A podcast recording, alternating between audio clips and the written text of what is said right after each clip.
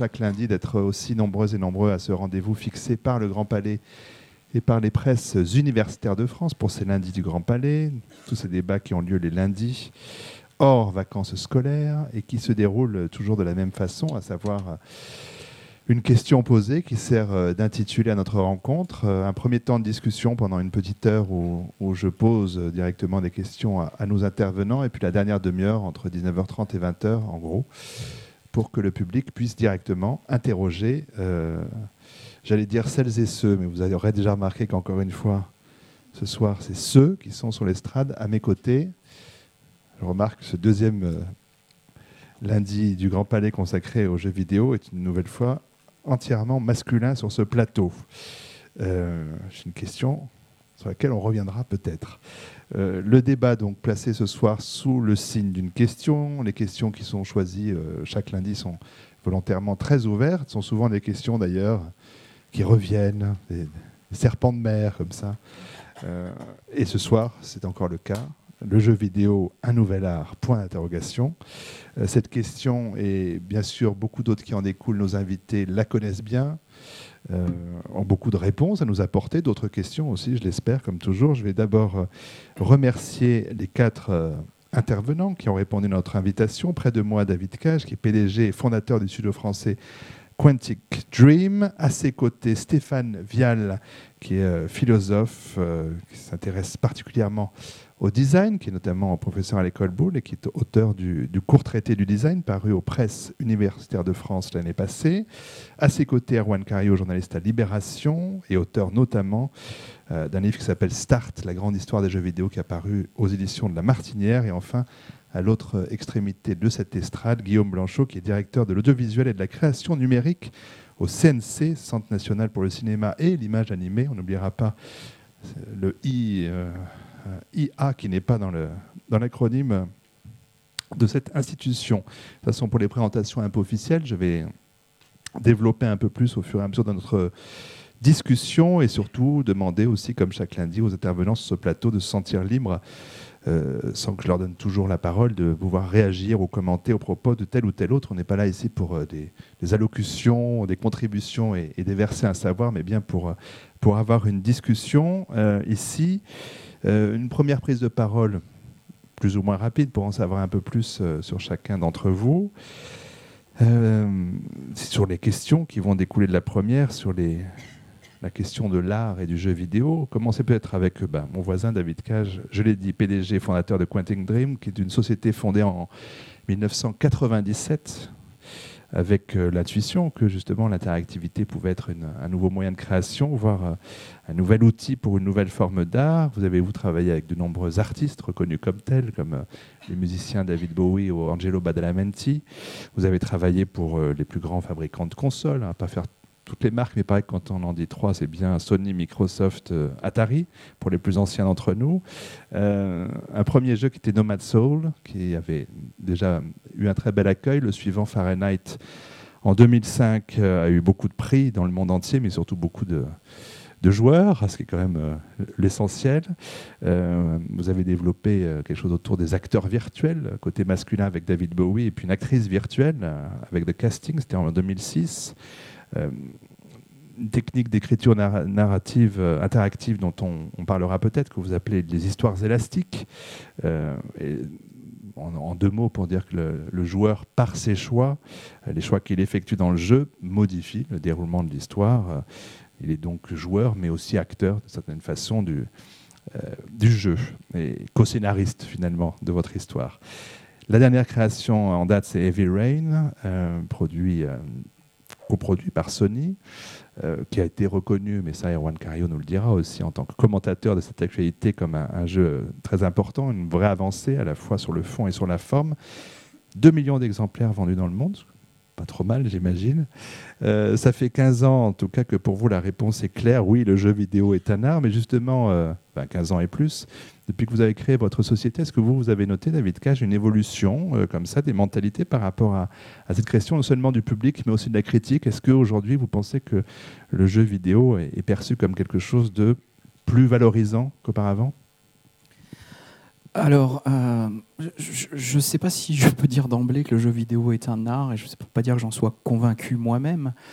Euh, maintenant, pour répondre à votre question, est-ce que les choses ont évolué depuis 15 ans? Oui, mon Dieu, énormément. Euh, il y a 15 ans, on était une bande de, geeks, euh, qui, d'adolescents, qui jouaient dans un coin.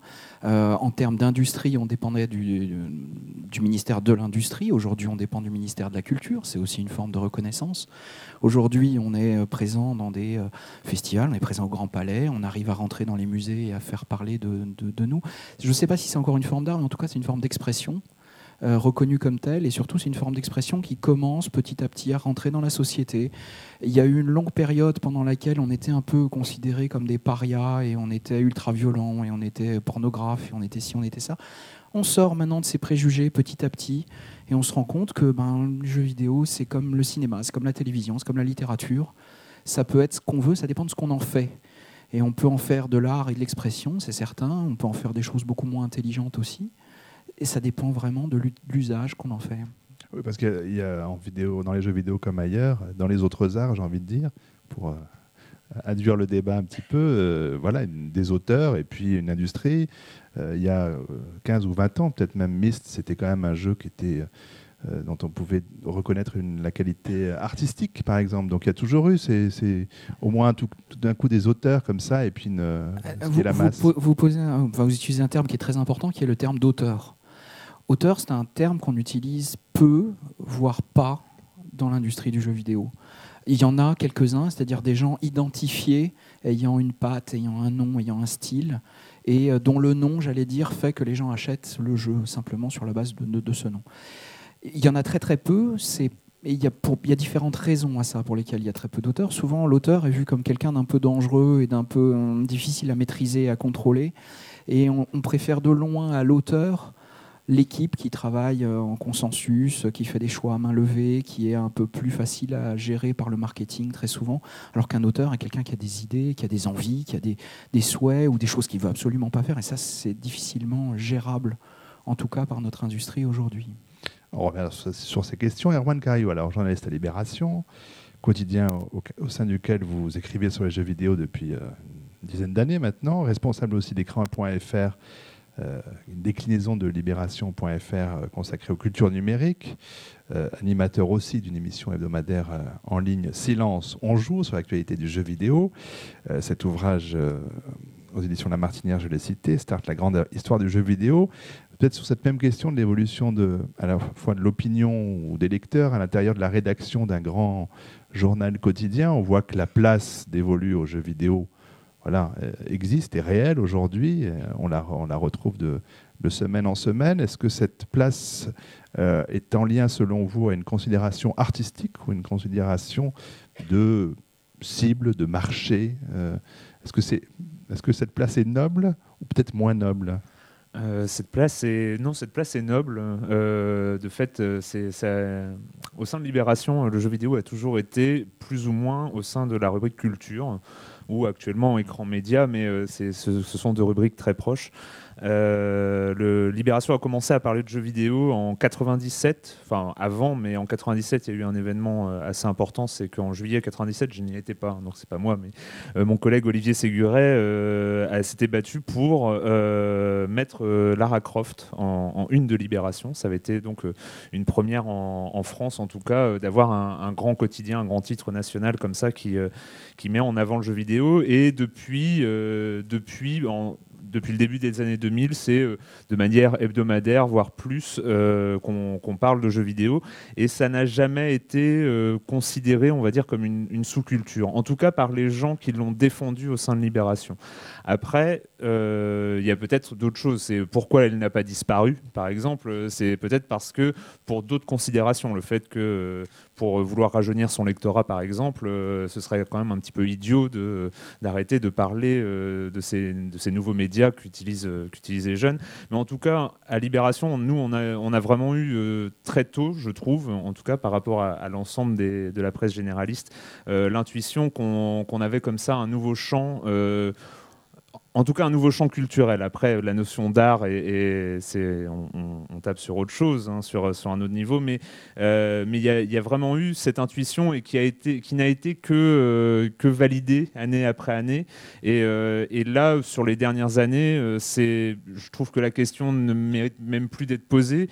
On a par, par l'exemple en fait, c'est-à-dire que par les jeux qui sortent, par les productions qui arrivent, qui ont un propos, qui ont une euh, une poésie, par exemple. Enfin, on, cite très souvent en, référence euh, des jeux d'un créateur qui s'appelle Fumito Ueda euh, au, Japon, qui a fait deux jeux marquants qui s'appellent Ico et Shadow of the Colossus, qui sont deux jeux de deux mondes fantastiques, mais où il y a où il y a une narration, une position du joueur par rapport aux événements, qui est toujours très très travaillée et, et on arrive comme ça à avoir des moments euh, qui joue et sur l'interactivité, et sur la narration, et sur le visuel, et sur la musique, finalement, qui sont euh, tous ces éléments-là qui sont inhérents aux jeux vidéo, et notamment l'interactivité qu'on ne peut pas retrouver ailleurs.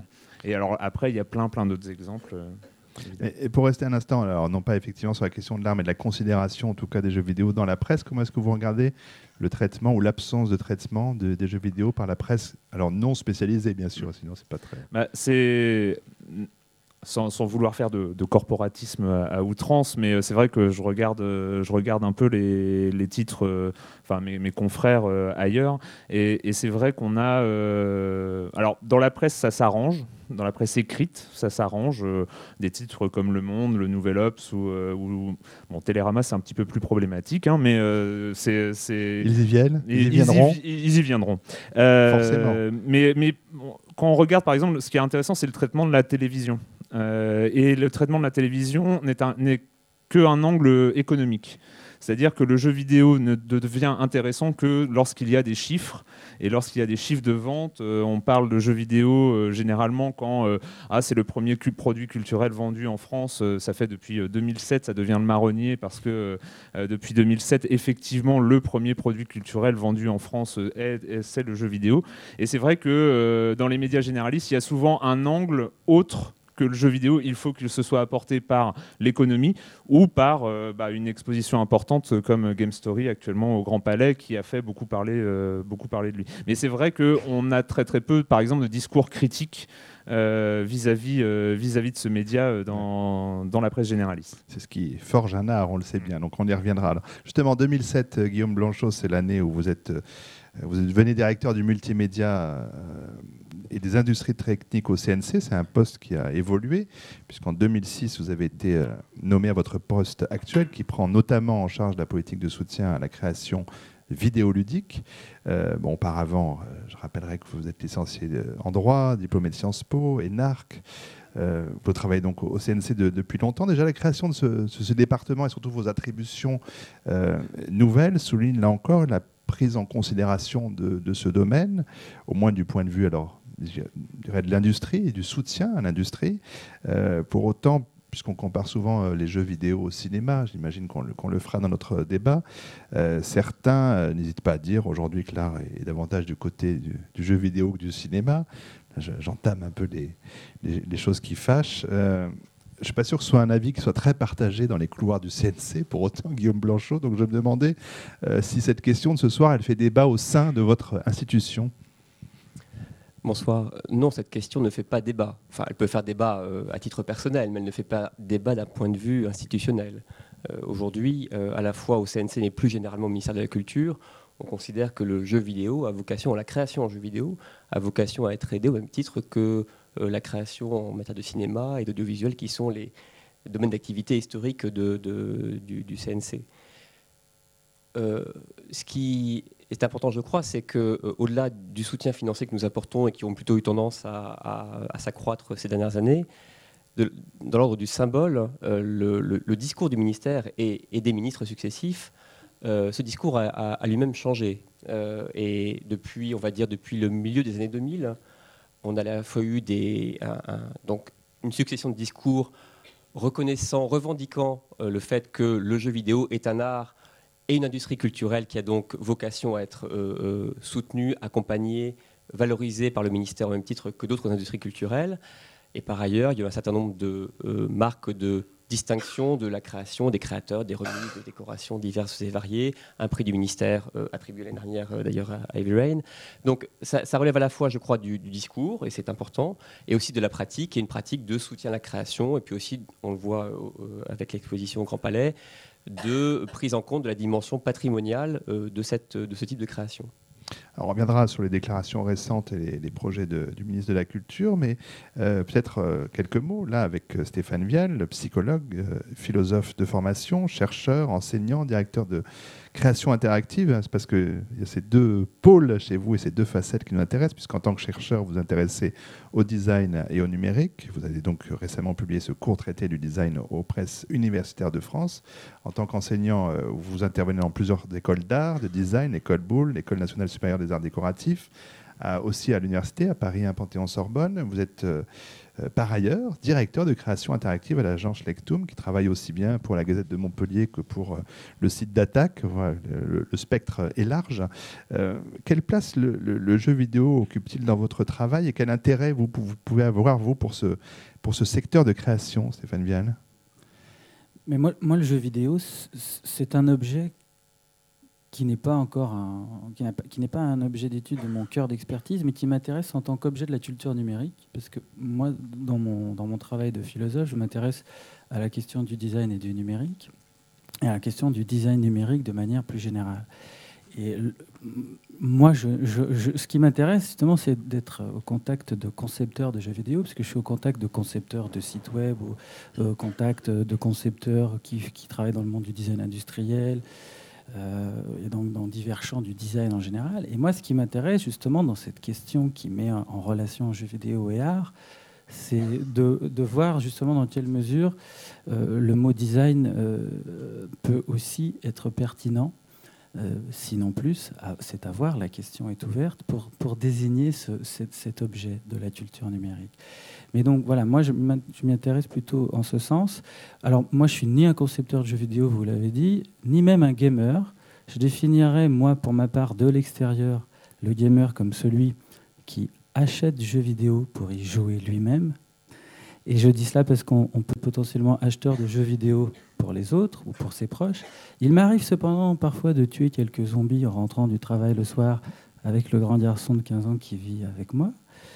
Et donc j'en parlerai comme ça, un petit peu de l'extérieur et en même temps comme quelqu'un qui a une, qui a une petite expérience, bien sûr, de, de, joueur, mais occasionnel. Moi, je suis un joueur occasionnel, mais je m'intéresse, je m'intéresserai plus comme un objet de la culture numérique en général et comme un objet de création illustrant une pratique parmi d'autres du design numérique en général.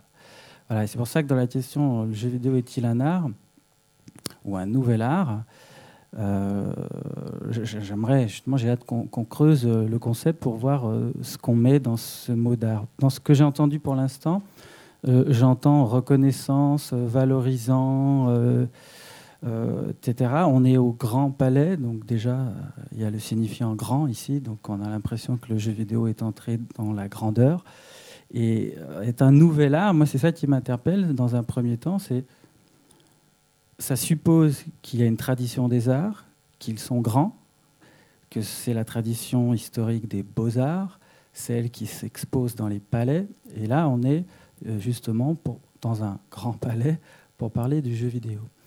Mais ça suppose qu'on a identifié des, caractéristiques dans le jeu vidéo qui nous rappellent l'art. Et moi, c'est ça qui m'intéresse, et je suppose que c'est ce que mes, euh, mes, co-intervenants ou débatteurs vont, souligner, c'est que je suppose qu'on va souligner des points communs, comme vous le suggériez, entre le jeu vidéo, son univers, sa pratique, sa manière d'être conçu, et les arts. Après, on verra. Moi, j'essaierai aussi de souligner qu'on peut en parler en termes de design, et ce sera intéressant de voir de quel côté on préfère pencher. Alors peut-être euh, revenir vers l'historien ce soir, Erwan Cario, l'historien de jeux vidéo. Euh, alors partons euh, du principe que le jeu vidéo serait un nouvel art. C'est un postulat de départ. pour cela, il faudrait qu'il y ait une, œuvre fondatrice, il faudrait qu'il y ait des chefs-d'œuvre. Est-ce qu'il y, voilà, est y a une première œuvre, comme on va dire, il va être dans l'actualité grâce à Scorsese, et tant mieux, Méliès est le premier artiste du cinéma. Est-ce que pour le jeu vidéo, il y a un auteur, il y a un jeu qui, inscrit ce, Voilà, le jeu vidéo comme art pour vous? alors, la question est, pertinente, mais je ne vais pas y répondre directement parce que en fait, ceux qui arrivent le plus directement en tant qu'œuvre d'art sont effectivement parmi les premiers jeux, mais ce sont des jeux qui n'ont pas été conçus en tant qu'œuvre d'art, mais qui le sont devenus en tant qu'objet du patrimoine euh, culturel mondial aujourd'hui. Euh, par, exemple, on pourrait citer Space Invader.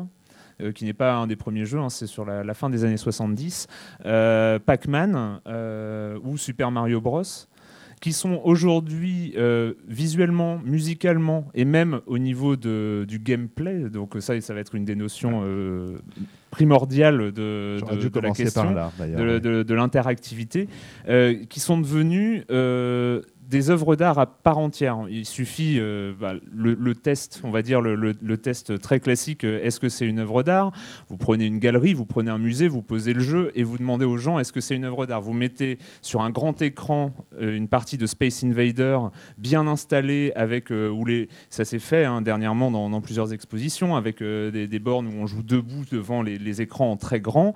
C'est c'est une œuvre d'art parce que visuellement il y a un, patrimoine commun, un patrimoine visuel. On, reconnaît tous ces pixels. Même les gens qui n'y ont pas joué à l'époque euh, les connaissent. C'est devenu vraiment un patrimoine commun. Et, euh, donc voilà, c'est quelques jeux, ces trois jeux là, j'ai cité donc Space Invaders, Pac-Man, Super Mario, parce que si on remonte avant, on est sur des choses plus, plus primaires quand même. Hein. Pong, on va peut-être pas dire que c'est les deux barres blanches, c'est un petit peu, c'est un petit peu basique. Ouais, Carré blanc sur fond blanc en même serait, temps. Oui. Ce serait de l'arte povera aussi, on pourrait dire. Mais c'est vrai. Mais euh, en quoi, pardon, mais euh, je pousse un petit peu avant de donner la parole aux autres, mais en quoi le fait qu'il y ait euh, effet de reconnaissance, effet de patrimoine, ça fait entrer le jeu vidéo comme art? Bah, ça, ça fait entrer. Moi, je, c'est une c'est toujours un. Qu'est-ce que, la, question essentielle qui est, qu'est-ce qu'un art? Euh, Soit on considère qu'il y a quelque chose qui est de l'ordre de l'absolu, c'est-à-dire que c'est un périmètre, défini avec les, choses qui sont en dehors de ce périmètre et les, choses qui sont en dedans. Euh, ensuite, euh, enfin si on sort de cette définition absolue, il y, a, quelques critères. Il y a les choses qui sont créées comme art, donc il y a les, choses qui sont perçues par le public comme art. Euh, et là, là, je pense que sur ces, euh, sur ces, sur ces premiers jeux-là, on est plus dans cette catégorie-là.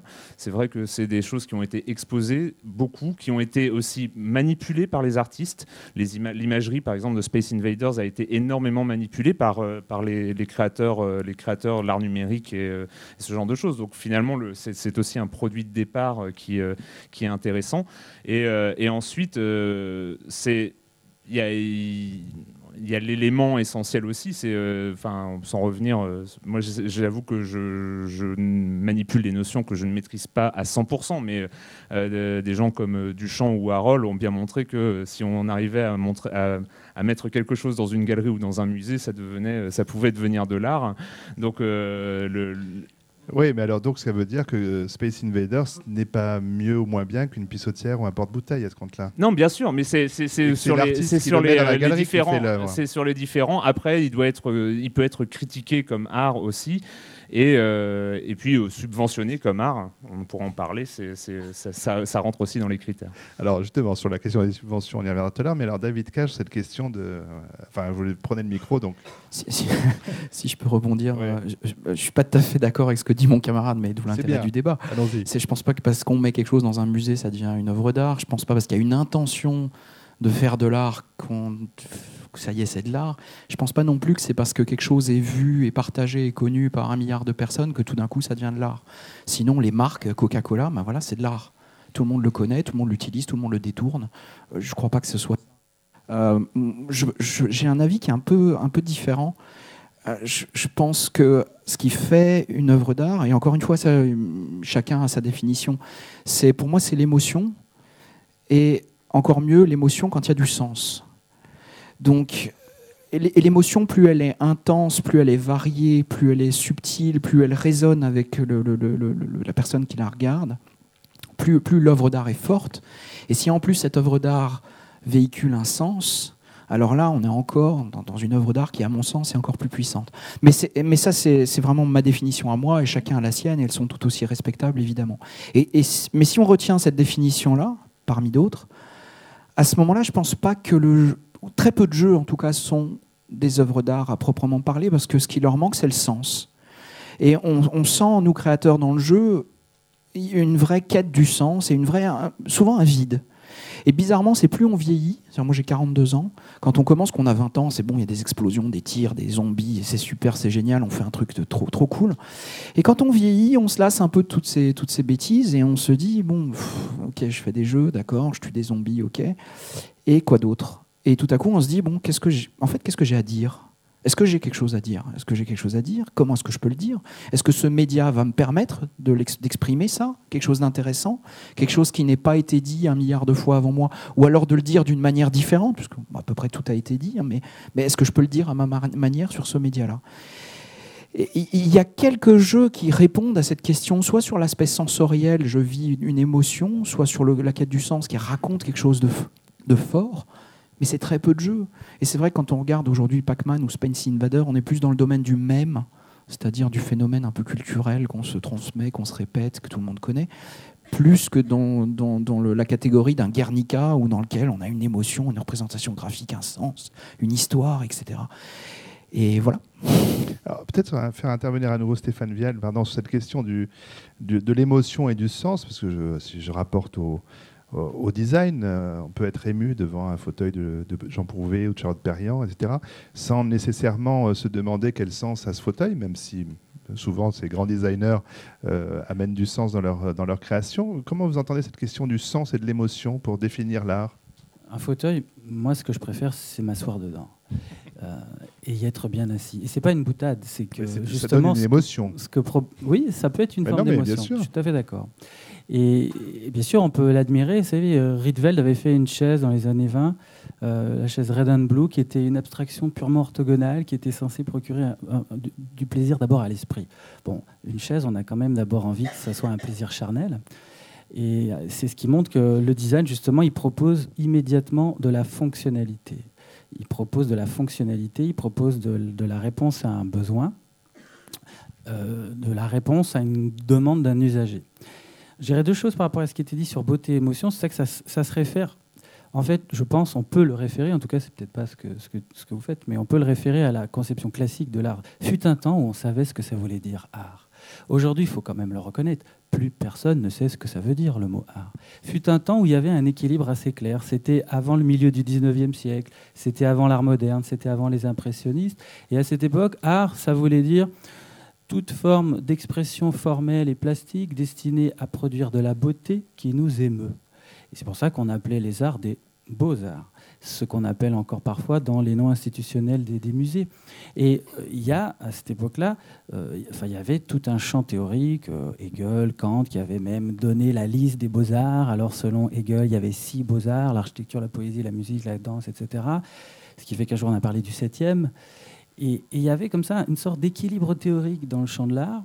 Euh, l'art était une, pratique créative destinée à produire de, la beauté, de l'émotion et qui avait un sens, je suis d'accord, c'est la différence avec un objet technique. Un objet technique, c'est un objet pensé. Ce verre, c'est un objet pensé. C'est pas un objet pensant. Ça ne va pas me faire beaucoup réfléchir, ce verre. Alors qu'une œuvre d'art, c'est quelque chose qui a été pensé et qui est pensant aussi. Et à ce titre, si on veut voir dans le jeu vidéo euh, bien que je suis pas sûr qu'il se joue des choses si bêtes dans le fait de tuer des zombies, mais parce que ça vous défendez votre paroisse, là, on a compris. Non, mais j'ai choisi cet exemple-là. je pourrais en prendre d'autres, mais voilà, dans, les œuvres d'art, classiquement, ce qu'on attend d'une œuvre d'art, justement, qu'elle soit quasiment une représentation du monde, une interprétation du monde. Et Victor Hugo, Les Misérables, c'est une théorie sociopolitique. Et les, et les Ménines de Velázquez, c'est une théorie peut-être. Non, pas les Ménines, j'oublie le nom, quand on voit euh, le peintre. Euh, justement, on voit les yeux du peintre en train de peindre. Bah si, c'est Ménine, en train de peindre les Ménines, pardon. Et, et, là, c'est peut-être une théorie de ce que c'est l'acte de peindre. Et dans l'art, il y y a, une dimension pensante et théorique qui a, qui a de commun avec la philosophie, d'ailleurs. Euh, et qui fait que, que l'art est aussi une manière d'interpréter le monde, une manière de penser le monde, donc un, secteur de, la création humaine où il y a du sens. Ça, je, suis d'accord. Mais le problème, je, je terminerai là-dessus pour ne pas être trop trop long dans ma réponse, c'est que depuis l'art moderne et contemporain, on ne comprend, on ne comprend plus ce qu'est l'art. Justement, si l'art, on le définit par l'institutionnel, c'est ce qu'on pose dans un musée ou une galerie. Alors tout est art, je mets ma chaussure demain euh, dans une galerie et je fabrique un joli petit concept. Hein. Je sais, je sais. C'est pour ça que j'y oui, vais à enfin, fond. en même temps, c'est la à réalité. Hein. Non, mais parce que c'est vrai que Duchamp a fait Aussi. ça et Duchamp a révélé que l'artiste, c'était quelqu'un qui avait un concept. C'est vrai. Mais c'est vrai que ça peut aussi être une dérive. Et du coup, pour moi, le, le problème du jeu vidéo, c'est peut-être pas le problème de l'art, parce que moi, j'aurais d'abord envie de dire, c'est une industrie. Le mot a été prononcé. C'est un marché. Je sais plus, j'avais trouvé des chiffres tout à l'heure que je trouvais assez intéressants. J'en donne juste un comme parce que ça montre aussi qu'il y, a des- pratiques. Avant de se demander euh, si euh, le jeu vidéo doit être noble, doit être valorisé, doit être reconnu, doit être au musée, doit être dans la presse, doit même être dans Télérama, etc. Euh, je trouve intéressant de noter, bon, aux États-Unis, une étude de 2011 montre qu'il y a 215 millions d'heures de jeu par jour pour 145 millions de joueurs. Et en France, 27 millions d'heures de jeu par jour. Faut imaginer quand même. Euh, Pour, donc aujourd'hui, il y a eu 27 millions d'heures de jeu pour 24 millions de joueurs. C'est d'abord donc une pratique au sein d'un, j'ai envie de dire, d'un marché d'abord. C'est une industrie avec un marché. Cette industrie, elle met en circulation des produits. Est-ce qu'une œuvre d'art, ça, s'achète au, centre commercial? Euh, Les jeux vidéo, ça s'achète au centre commercial. Ça s'achète à, à Carrefour, à Auchan, j'en cite plusieurs pour pas me faire taper dessus.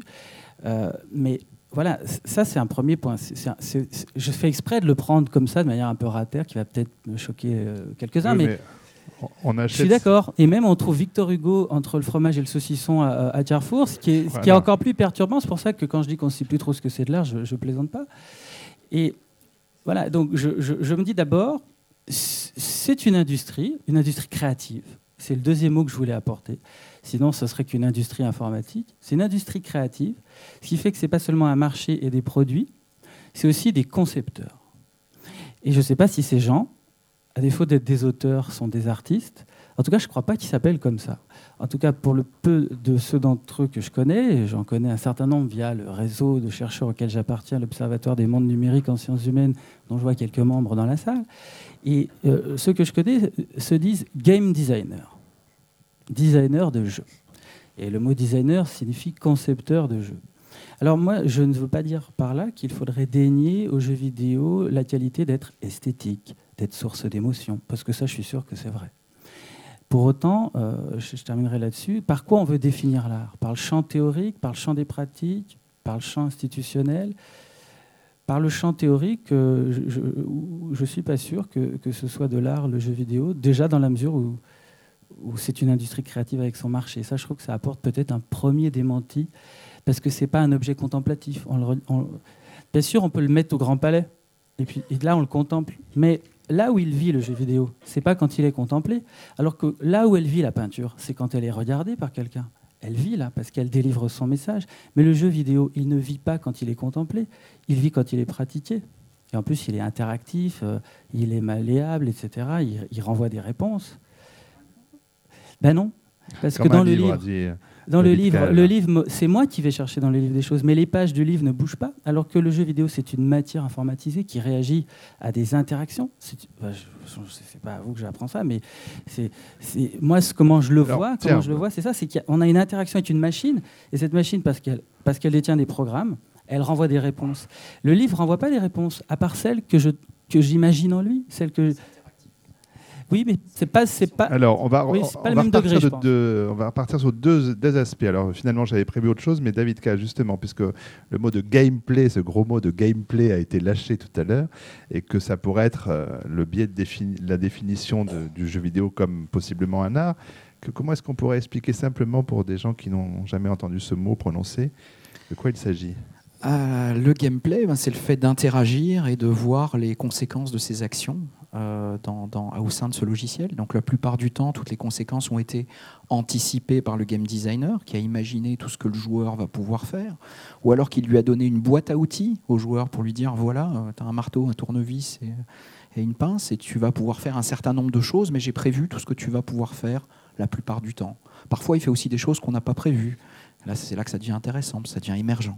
Est-ce que de la finesse du gameplay, on pourrait, dire que la finesse du jeu lui-même dépend, et la finesse des émotions aussi qu'on va avoir? Je pense que l'interactivité, je préfère parler d'interactivité que gameplay, qui est un terme un peu, barbare, mais l'interactivité, c'est euh, euh, ce qui différencie le jeu du film. Quand je regarde un film, je suis passif. Alors on, me projette des images. Il y a toujours une forme d'interactivité. Je ne suis pas tout à fait d'accord avec mon voisin, mais je pense que toute forme d'art, il, y, a une relation dans, dans les deux sens. Il y a l'œuvre qui projette quelque chose, mais il y a le, spectateur qui réagit face à ce qu'on lui projette. Mais en tout cas, dans une salle de cinéma, je suis passif, je regarde une, histoire qu'on me raconte. Dans un jeu, je peux devenir acteur, je peux participer à l'œuvre. C'est comme si le peintre me donnait des pinceaux et un peu de gouache, il me disait tiens, vas-y, tu peux rajouter des trucs, et en tout cas, tu peux un peu modifier le tableau dans, un cadre limité pour le faire un peu tien le faire ressembler en tout cas à ce que tu penses et à ce que tu ressens. Et, pour moi, c'est ça qui rend ce média absolument extraordinaire, fantastique à bien des égards. C'est que c'est pas effectivement un art contemplatif, c'est quelque chose auquel on peut participer et contribuer.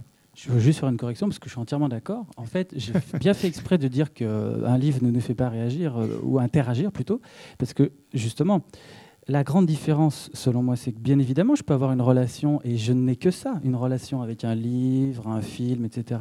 Mais comme, comme vous dites, je suis passif, je regarde quelque chose. En fait, je ne suis pas passif parce que j'ai une immense activité intérieure, mais je suis passif sur le plan physique et matériel. Alors que dans le jeu vidéo, je manipule la matière du jeu. C'est-à-dire que j'ai entre les mains un objet qui lui-même envoie par euh, des signaux et des instructions codées des réactions dans une machine qui les exécute, qui me renvoie des choses. Donc il y a j'agis dans la matière du jeu. Alors que l'équivalent, ce serait euh, je plie les pages d'un livre et le livre se déplie tout seul et il joue avec moi. Ça, ça, ça, fonctionne pas. C'est ce qui fait que c'est pas interactif. Moi, je préfère garder le mot interaction euh, je préfère que ce mot interaction plutôt euh, reste circonscrit à la culture informatique où il est né, qui, désigne le monde des interfaces. Sinon, tout est interface. Sinon, euh, ce pantalon est une interface entre moi et cette chaise, et tout ce qui est entre deux choses est une interface.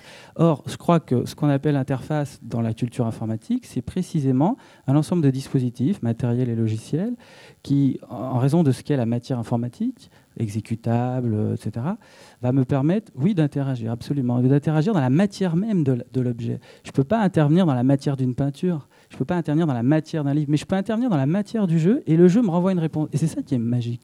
C'est très intéressant ce que vous dites, parce que nous, créateurs de jeux, on essaye au contraire de remettre le mot interagir dans la, notre vie tous les jours. Et interagir, c'est un mot, d'origine latine, hein, me semble-t-il, à une époque où l'informatique évidemment n'existait pas. Et on peut se dire qu'il a été conçu pour autre chose que l'informatique. Et je trouve que l'idée simplement de dire j'interagis, c'est-à-dire j'agis avec quelque chose dans mon environnement, que ce soit dans le monde informatique ou dans le monde réel, c'est finalement la même chose. Mais c'est une question de point de vue. Alors Erwan, avant une question que j'ai pour Guillaume Blanchot ensuite. Euh, non, mais c'était juste euh, pour, pour cette mécanique de gameplay. En fait, moi, j'aime bien le mot gameplay, contrairement à, David. J'aime bien le mot gameplay parce que je trouve qu'il va beaucoup, bien au-delà de, de, la simple interaction. Généralement, il y avait, quand on cherche à franciser, quand on est journaliste, euh, il y a quelques années, on utilisait cette, cette horreur absolue qui est jouabilité. Euh, c'est, on a vite abandonné. On, là, on utilise un mal, anglais hein. maintenant parce que c'est pas mal jouabilité. Moi, j'aime bien moi. moi, j'aime pas. On entend que c'est différent. Et, surtout, ça, restreint euh, ce, gameplay à la jouabilité, c'est-à-dire à, à l'acte mécanique d'appuyer sur tel bouton, d'utiliser tel joystick.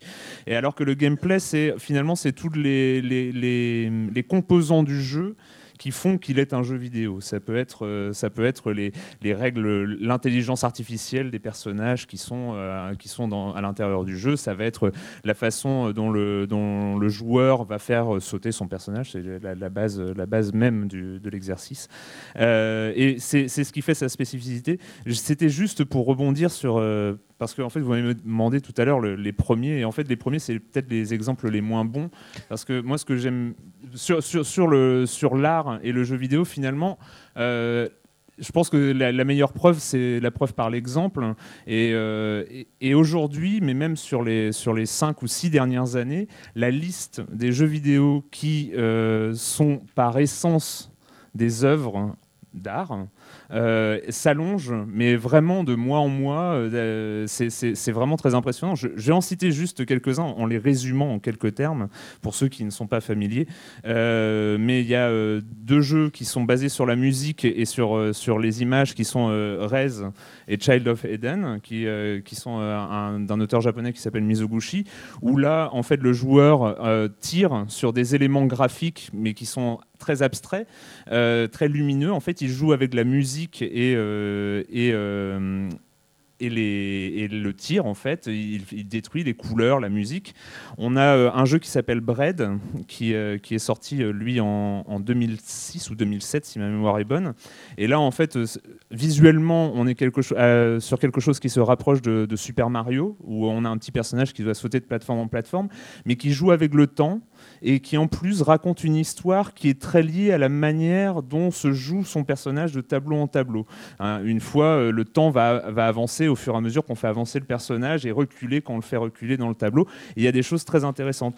Il y a d'autres jeux comme Flower, par exemple, qui, où on joue un pétale, un simple pétale qu'on contrôle en, faisant bouger sa manette. Et avec, euh, euh, là pour le coup, euh, même si j'aime pas beaucoup euh, ce, terme euh, en valeur absolue, mais il y a une, vraie beauté, une vraie beauté qui se dégage de, de- cette œuvre parce que voilà, c'est coloré, c'est le choix des couleurs, des univers, euh, des, des codes couleurs, c'est vraiment très très tra- travaillé. Et puis voilà, il y en a, il y en a plein d'autres qu'on pourrait citer comme Electroplankton, qui c'est un jeu purement musical, ou récemment sur iPad, un jeu qui euh, s'appelait Sword and Sorcery, euh, qui était ou qui revenait à l'essence du, du pixel et qui mettait en scène dans une dans une aventure finalement euh, surréaliste, euh, un guerrier euh, de, fantasy très classique, mais où il y avait un jeu avec la musique et surtout avec un graphisme absolument magnifique et l'utilisation de ces pixels un petit peu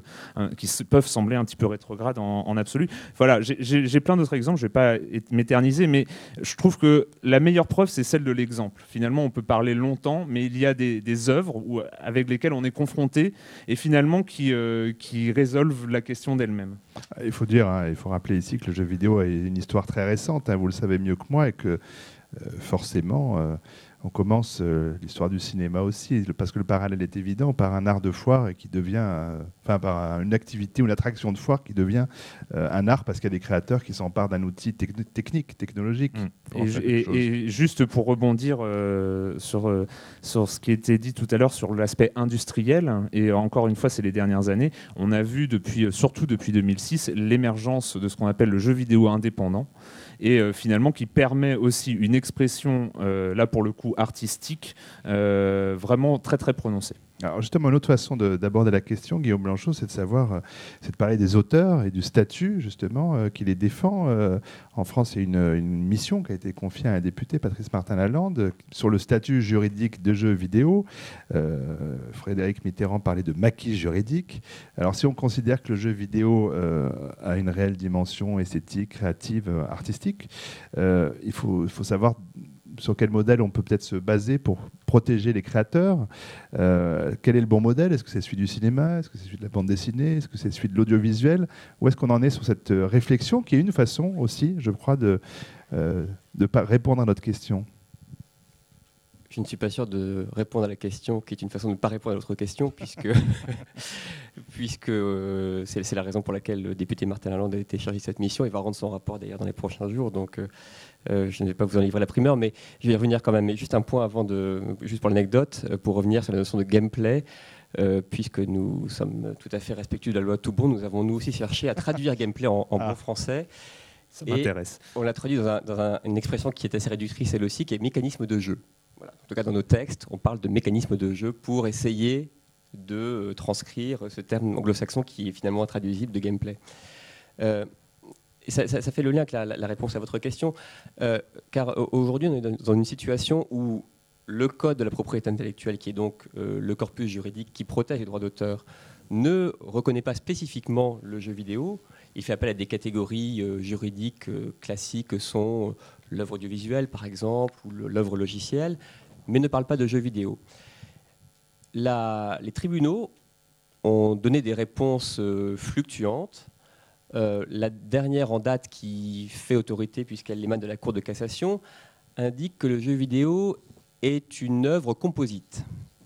Ce qui est intéressant au, vu de notre, débat, puisque la Cour de cassation dit en gros, le jeu vidéo, c'est un logiciel plus, on va dire, des disciplines artistiques bien référencées que sont la composition musicale, les arts visuels, un scénario, une narration. Mais il n'y a pas de définition en tant que telle du jeu vidéo. On fait référence à des disciplines artistiques que l'on que l'on connaît, avec cette spécificité qu'est le, le, logiciel qui, qui illustre finalement l'aspect interactif, le, gameplay, les mécanismes de jeu, la jouabilité, mais pas non plus totalement, puisque parce qu'on renvoie à une notion technique et pas, et pas une notion à, connotation artistique. Mais en tout cas, la réponse des tribunaux aujourd'hui est celle-là. Le jeu vidéo, c'est une œuvre composite, et chaque composante du jeu vidéo répond au régime juridique qui lui est propre. Ce qui, pour euh, les producteurs, les éditeurs de jeux vidéo, et je me tourne vers David Cage, n'est pas forcément extrêmement simple en pratique, puisque ça veut dire que la composition musicale obéit aux droits d'auteur applicables à la musique, la partie audiovisuelle, si on a une, au droit de l'audiovisuel, et, ainsi de suite. Euh, je, termine juste. Et, euh, le, député Martin, Lalande donc, a mené une mission à la demande du gouvernement pendant six mois. Il vient de la terminer. Euh, il a auditionné énormément de monde, des, créateurs de jeux vidéo, des producteurs, des éditeurs, les institutions, les juristes, les sociétés d'auteurs, bien sûr. le débat est compliqué parce que, effectivement, je, vais vraiment schématiser parce qu'il y a aussi des positions qui sont parfois un peu divergentes au sein même du secteur du jeu vidéo, mais en substance, les sociétés civiles d'auteurs, la SACD, la SACEM, ont comme référence l'œuvre audiovisuelle, dont elles considèrent que c'est la catégorie la plus proche du jeu vidéo. Le monde du jeu vidéo considère, alors il y a des positions fluctuantes encore une fois au fil du temps, même encore aujourd'hui, mais considère que le jeu vidéo est spécifique, ne se réduit pas justement à l'œuvre audiovisuelle, et que donc il faut reconnaître ses spécificités.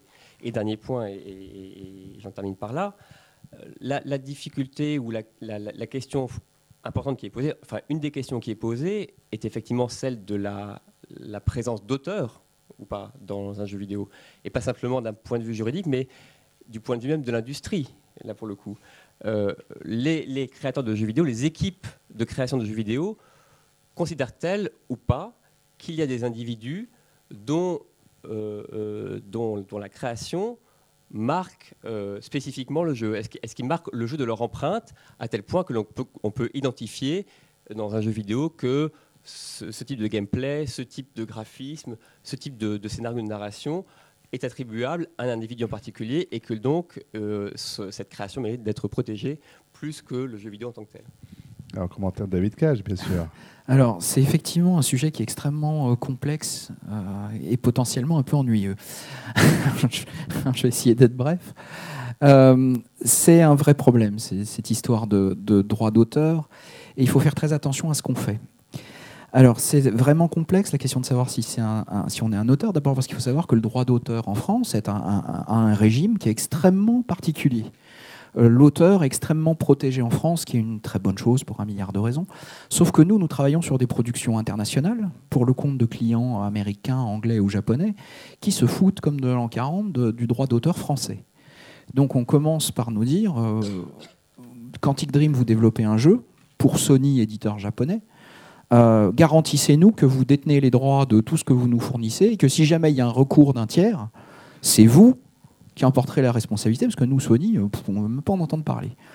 Donc cette situation ubuesque, elle a mené à quoi? Alors là, y y a, moi je suis aussi euh, compositeur, j'ai commencé ma carrière dans la musique, je suis auteur SACEM, j'ai commencé à faire des musiques dans le jeu vidéo pour la SACEM. Parce que la SACEM est arrivée en disant, vous, jeux vidéo, ben, vous êtes comme le film, vous êtes comme la télé, donc on va vous donner les mêmes, la même collecte de droits d'une certaine manière pour les auteurs. Euh, l'industrie du jeu vidéo a dit, mais la SACEM en France, on sait. Euh, qu'est-ce que c'est? On comprend pas. Expliquer à un, Américain qui est sous le régime du copyright, c'est-à-dire grosso modo, vous travaillez, vous êtes compositeur, il vous donne une somme d'argent, vous lui donnez les droits et c'est terminé. Expliquez-lui que le droit d'auteur français, oui, mais c'est pas exactement ça. Et vous arrivez à une solution absolument incroyable qui est sous couvert de protéger les compositeurs de musique français. Il n'y a plus un compositeur français qui travaille dans le jeu vidéo. C'est terminé, il n'y en a plus. Et pourquoi il travaille, travaille plus? Parce qu'aucun éditeur mondial ne veut prendre le risque de travailler avec un compositeur français parce qu'il risquerait de tomber sur le coup de la loi française et du droit d'auteur français. Donc aujourd'hui, il y a des éditeurs qui vous disent l'idéal de l'idéal, c'est de travailler avec un Canadien ou avec un Américain. Et je connais certains éditeurs, et ce n'est pas une blague, qui vérifient euh, la nationalité des parents qui veulent s'assurer que même le père ou la mère de ce compositeur canadien que vous étiez cherché au fin fond euh, de l'Ontario, il n'aurait pas par hasard une mère française qui pourrait faire que par un jeu de billard, il finirait par vous demander des droits. Donc attention à ces sujets-là, c'est des sujets qui sont extrêmement importants pour l'industrie, qui peuvent être facilement contre-productifs et mener à des choses complètement ubuesques. Maintenant, je termine rapidement.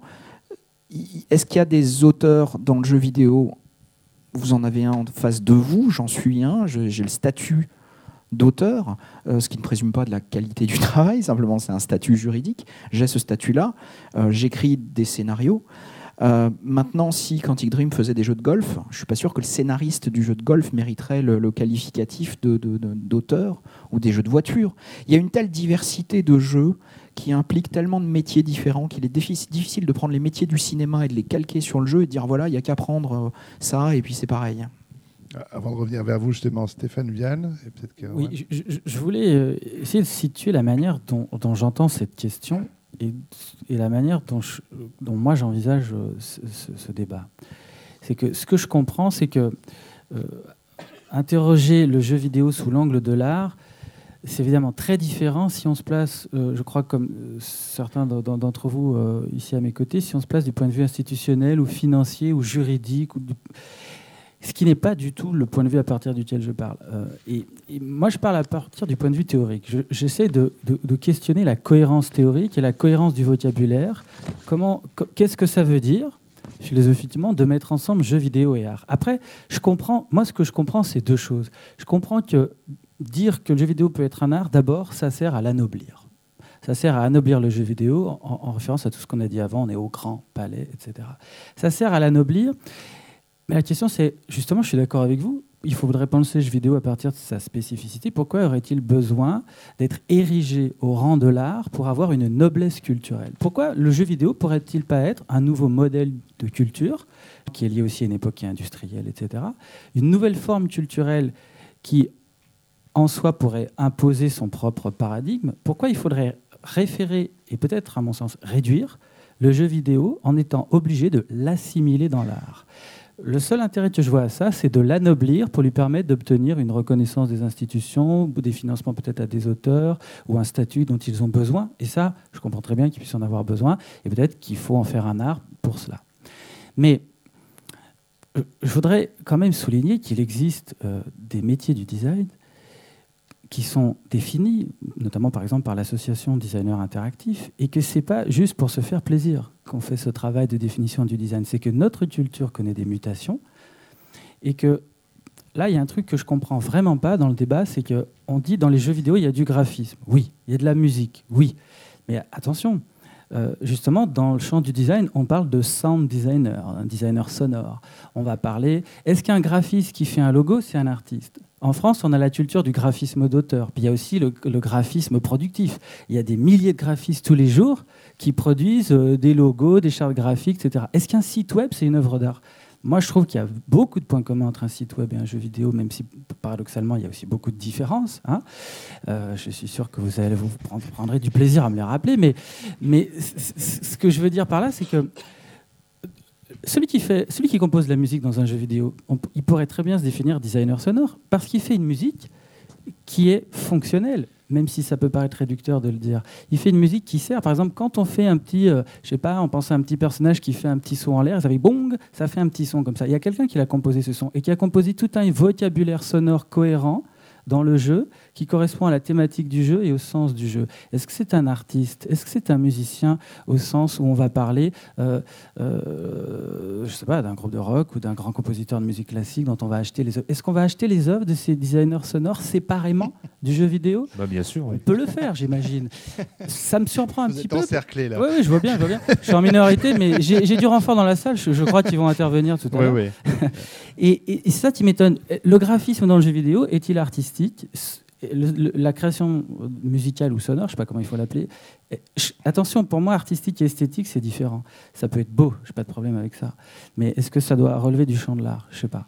Alors, Erwan, j'ai une autre question avant qu'on donne effectivement la, parole à la salle. Allez-y.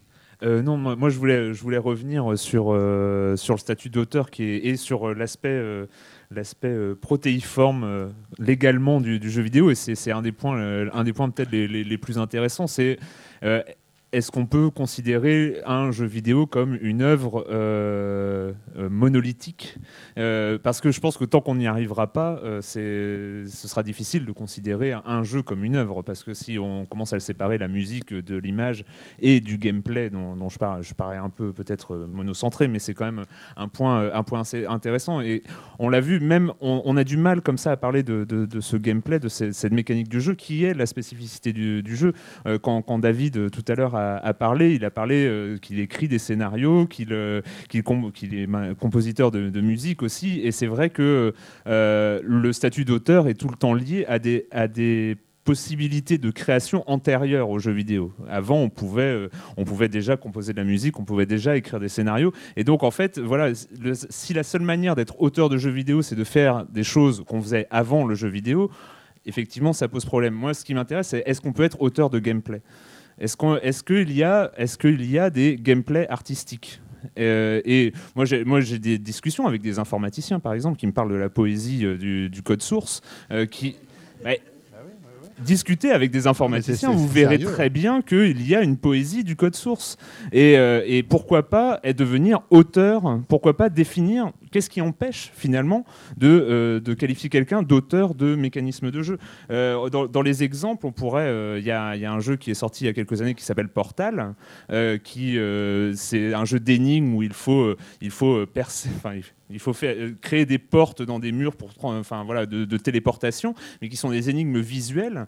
Et c'est un, mécanisme, un mécanisme de jeu, c'est ça, mécanisme de jeu, un gameplay, donc euh, qui, qui est en soi une trouvaille tellement, euh, tellement hallucinante que oui, la personne qui a inventé ça, pour moi, est un auteur de gameplay. Je parlais tout à l'heure de Braid, euh, le, gameplay de Braid, c'est euh, en plus, bon pour le coup, tout le jeu pratiquement a été fait par une seule personne, ce qui réduit le, ce qui réduit le problème. Mais, euh, mais même euh, dernièrement, c'est là on est sur une super production. Euh, qui, qui s'appelle Dark Souls, euh, qui, euh, qui est un, un jeu absolument terrifiant parce que c'est un jeu où il y a des zombies, ça va vous faire plaisir, où, où, on, où on joue soi-même un, un- un mort-vivant et où on n'arrête pas de mourir. Et, et- oui, bah oui, on n'arrête pas de mourir, ce qui fait que très régulièrement, c'est vous êtes mort. Euh, c'est peut-être la phrase, enfin c'est très certainement la phrase qu'on voit le plus dans le jeu, c'est vous êtes mort. Et on doit recommencer. Et tous les monstres, tous les, monstres et les ennemis qu'on a tués renaissent, reviennent. Et, en fait, il y a- une sorte de, voilà, le joueur se met, se trouve dans une phase émotionnelle que je trouve très très intéressante. Et c'est une mécanique de, c'est un une mécanique de jeu qui a créé ça. Et donc finalement, l'auteur de ce gameplay de Dark Souls, pour moi, est un auteur. Enfin, il est un auteur. Le game designer est un auteur. Je pense que enfin, dans, certains cas, c'est-à-dire quand le game design, euh, le game design devient lui-même quelque chose de signifiant. Je pense que oui, bien sûr, ça devient un game designer. Par contre, le type qui fait un jeu de golf et qui fait, euh, bon voilà, j'ai trouvé un moyen de balancer la balle, peut-être moins. Là, ce que tu racontes dans Dark Souls, c'est quelque chose qui est effectivement fort et qui génère de l'émotion, qui génère du sens. Donc oui, moi, ça me choque pas. Je veux juste rebondir sur la, sur la musique. Euh, moi, j'ai eu l'immense bonheur d'avoir mon premier jeu, euh, d'avoir une, une musique euh, qui a été composée par David Bowie. Et bah ouais, je pense que c'est effectivement, il a, il a pas fait des bips et des tutes, il a, il a fait de la musique, il a, il a fait ce qu'il fait. Et, sur, sur, le, dernier jeu sur lequel j'ai travaillé, j'ai eu l'autre immense bonheur de travailler avec quelqu'un qui s'appelle Normand Corbel, qui est canadien, né de parents canadiens et de grands-parents canadiens. Et euh, qui a fait un travail extraordinaire. Il a écrit une musique symphonique pour 75, euh, pour un orchestre de 75 personnes, qu'on était enregistré à Bay Road. Et il a fait un travail de musique, de compositeur de musique de film, qui est ce qu'on- son travail habituel. Et simplement, c'est nous qui l'avons intégré d'une manière interactive, mais son travail à lui, à l'origine, était vraiment purement un travail de composition et d'écriture.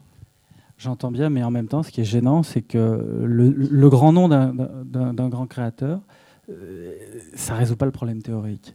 Et, et- et ça fait un peu argument d'autorité, c'est-à-dire David Bowie, bah voilà, hop, on peut plus rien dire parce que David Bowie, j'entends bien. J'entends bien que euh, voilà, c'est un artiste ou un créateur. Moi, j'ai pas de problème avec le mot création, avec le mot esthétique, avec le mot beauté, avec le mot émotion. C'est- juste que voilà, comme essayé de le dire, euh, je pense que ça pose des problèmes de réduire le jeu vidéo à un art, et je comprends aussi que ça apporte beaucoup d'avantages sur d'autres plans. Alors, on va effectivement permettre aux personnes d'intervenir juste pour euh, un dernier petit tour et comme Guillaume Blanchot devra nous quitter dans, une quinzaine, dizaine de, minutes, un peu avant la fin de notre euh, discussion. Alors d'abord sur les mathématiques, c'est vrai que les mathématiques ont des liens à peu près avec tous les arts, que ce soit avec la peinture, avec la musique, avec la littérature, donc avec le jeu vidéo, c'est une sorte de...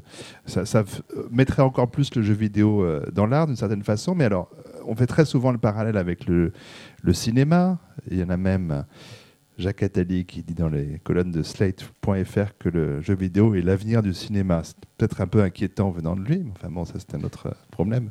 Non, pardon, euh, c'est une blague en passant idiote. Euh, mais est-ce que vous considérez, euh, ou alors est-ce qu'on considère au CNC que le jeu vidéo a quand même quelque chose à voir avec le cinéma et que ce n'est pas tout à fait par hasard qu'il se retrouve abrité par cette institution, en ceci qu'effectivement, il y a un auteur, qui rassemble autour de lui différentes compétences qui vont du sound designer euh, euh, au, enfin, voilà, au technicien, etc. Et qu'effectivement, il y a un artiste puisqu'il est l'auteur du, jeu. Est-ce qu'on peut faire une, est-ce peut faire une assimilation entre cinéma et jeu vidéo? Ou est-ce que c'est une pente qui vous semble ambiguë, dangereuse, fausse? Au, vu du nombre de débats que cette question peut susciter, euh, c'est sans doute une pente dangereuse et je ne suis pas mieux placé pour en parler. Il y a notamment, mais parmi tant d'autres polémiques, un, débat extrêmement long sur le blog d'Eric Viennot, qui est un créateur de jeux vidéo, où il répondait à Mathieu Kassovitz, qui avait fait à peu près la même réflexion que celle euh, à laquelle vous vous référiez, euh, la réflexion de, Jacques Attali. ce, qui fait, fait aujourd'hui que le CNC s'occupe du jeu vidéo, c'est que c'est une industrie culturelle, ce qui est une réponse en décalage par rapport au sujet du débat. C'est une industrie culturelle avec une dimension créative euh, et avec une création prototypale, une reproduction de masse, comme l'est le cinéma, comme l'est la production pour la télévision, comme l'est l'animation par exemple. Euh, j'ai bien conscience, encore une fois, que je ne réponds pas à la question, euh, mais, en tout cas, c'est ma réponse. c'est votre formation euh, qui veut ça euh, Oui, je vous remercie. Je, m'attendais à ça, c'est pour ça que j'ai tendu cette grosse perche. Vous l'attendez depuis tout à l'heure, donc je la saisis. Hein. mais vous auriez été déçu que, je ne fasse pas. et vous donc Je vais continuer à m'enfoncer dans, dans, plutôt à glisser sur cette pente. Juste raconter une anecdote qui, j'espère, illustre un peu le propos quand euh, on a discuté avec la Commission européenne de la mise en place d'un mécanisme de soutien qui s'appelle le crédit d'impôt aux jeux vidéo.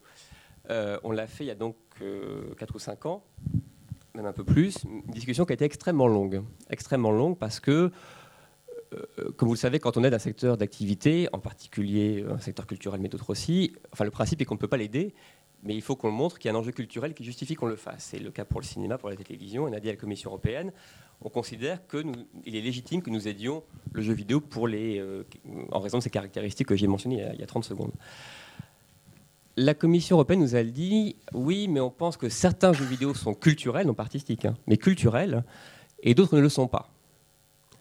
Ce à quoi nous avons répondu, nous nous considérons que le, tout jeu vidéo est culturel, comme l'est tout film de cinéma, indépendamment de l'appréciation esthétique que l'on peut porter sur la qualité de ce jeu ou de ce film de cinéma la Commission européenne, malgré tout, n'était pas convaincue par cet argument euh, d'autorité. Et donc, nous a demandé de mettre en place un système qui permettrait de sélectionner les jeux vidéo qu'elle considérait comme culturels ou que nous, nous considérions comme étant suffisamment culturels pour être aidés. Alors là, on a employé un terme affreux qui est culturalité, c'est encore pire que jouabilité. c'est pire. Euh, donc, donc, on a mis en place un barème culturel pour juger de la culturalité du jeu vidéo. Et ce qui, évidemment, ce qui évidemment oui, mais j'ai un devoir de réserve, donc je n'irai pas jusqu'au bout de, ce que j'en pense. Mais ce qui est intéressant de tout cela, c'est que c'est qu'on a donc couché sur le papier, on a discuté avec la Commission européenne des critères en question. Donc il y a des critères qui sont très objectifs sur la, les méthodes de production et autres, mais il y a des critères qui sont plus subjectifs. Et il y en a un qui a fait euh, débat avec la Commission européenne, mais aussi avec le secteur du jeu vidéo, qui est le critère de narration. Parce que évidemment, quand on et ça, et ça rejoint un peu votre question, je crois, c'est on a dit un des critères pour juger du caractère culturel d'un jeu vidéo, c'est la narration, parce que la narration, ça fait penser justement au cinéma. Et ça a suscité beaucoup de débats parce qu'évidemment, on, a vu s'affronter les deux grandes écoles, même si c'est très réducteur ce que je dis là, entre ceux qui disent un jeu vidéo c'est avant tout un scénario et ceux qui disent un jeu vidéo c'est avant tout un gameplay, des mécanismes de jeu. Et puis aussi, ça mélange les deux.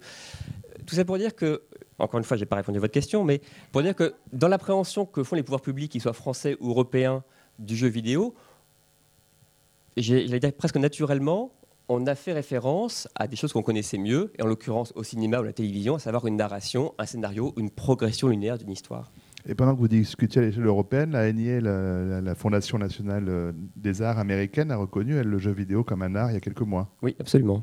Mais un peu plus tard euh, Ouais, enfin, tout ça, c'était pour euh, permettre de financer l'industrie française, alors que le Canada s'est pas embêté avec tout ça. hein. C'est-à-dire qu'ils ont dit bon, bah nous, on va filer 40% de, de crédit d'impôt aux développeurs qui viennent s'installer au Canada, et basta. D'où la fuite des talents. Pas rentrer dans une discussion économique, mais plutôt d'appréhension par Non, les j'entends, comme on- quoi, vous voyez, les, aussi pourquoi, les questions bon. sur l'art nous amènent euh, jusqu'au. Canada. Fuite des talents, en tout cas, euh, c'est vrai qu'on le dit aussi beaucoup au Canada, aux États-Unis, en Corée, au Japon. Une main se lève, des mains se lèvent, vous avez le droit de poser. Oh, plein. Vous avez de la chance d'être le plus près. Allez-y. Ouais. je m'étais bien positionné aussi euh, en amont. Euh, alors je sais pas trop par quoi commencer parce qu'effectivement j'ai pris un petit peu des notes Par faire court. par faire court. Alors je vais essayer d'aller très très très parce qu'il y a vite. plein de mains qui se sont levées, c'est pour ça. D'accord. Alors, euh, donc personnellement, je travaille à la scène nationale d'Evry, euh, où donc nous sommes l'institution culturelle, plutôt axée spectacle vivant, mais pas que. On a, on a depuis cinq ans développé un axe sur les arts numériques, dont je m'occupe. Et euh, l'année dernière, on a, on a produit une exposition intitulée Arcade, jeux vidéo pop art, où justement on essayait de poser la question, mais en faisant un petit peu comme des comme gens en sciences humaines, on, réduisait le champ de la question. Est-ce que le jeu d'arcade et cette sélection précise de jeux d'arcade mis en scène de cette manière dans une galerie peut-elle éventuellement, peut-être, relever du pop art Donc là, on avait resserré le champ. La question était ouverte et était surtout lancée euh, en direction des publics, euh, même s'il y avait un postulat comme quoi nous, on, y pensait que peut-être oui, vu que sinon on n'aurait pas créé l'exposition. Pour faire suite à cette exposition, on est allé un petit peu plus loin, on a osé quelque chose d'assez improbable. Donc dans la scène nationale, on a invité un collectif de game designers euh, assez radicaux euh, à venir créer des nouvelles œuvres dans un théâtre. Alors pas forcément pour les mettre sur scène, mais pour réfléchir à la question de la, notamment de, la mise sur plateau, de la chorégraphie qu'il peut y avoir dans, dans le jeu vidéo. Et donc on crée des jeux dans des bornes d'arcade d'un- genre un petit peu particulier, mais on questionne la, la dimension éventuellement chorégraphique qu'il peut y avoir dans certains jeux. Et, et le lien entre la danse contemporaine et le jeu vidéo nous apparaît de plus en plus flagrant de semaine en semaine. Voilà. Donc euh, pour parler de gameplay artistique, il y a quelque chose là-dessus, il y a quelque chose de l'intention de l'auteur. Et quand on parle de narration interactive, effectivement, il n'est pas forcément question chez nous de narration euh, filmique ou de narration, j'allais dire, littéraire. Il y a aussi l'idée de la narration abstraite qui me sem- semble être l'apanage de jeux euh, légendaires aujourd'hui comme Pac-Man, Pong euh, ou Space Invaders. Donc là, j'ai fait très vite. hein.